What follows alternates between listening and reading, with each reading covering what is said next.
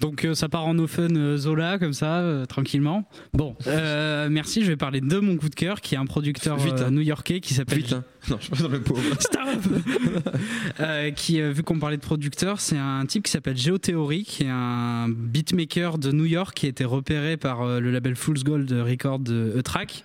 Et c'est un mélange entre de la musique électronique, du rap, de la trap. Il y a des sons de jeux vidéo avec du métro booming.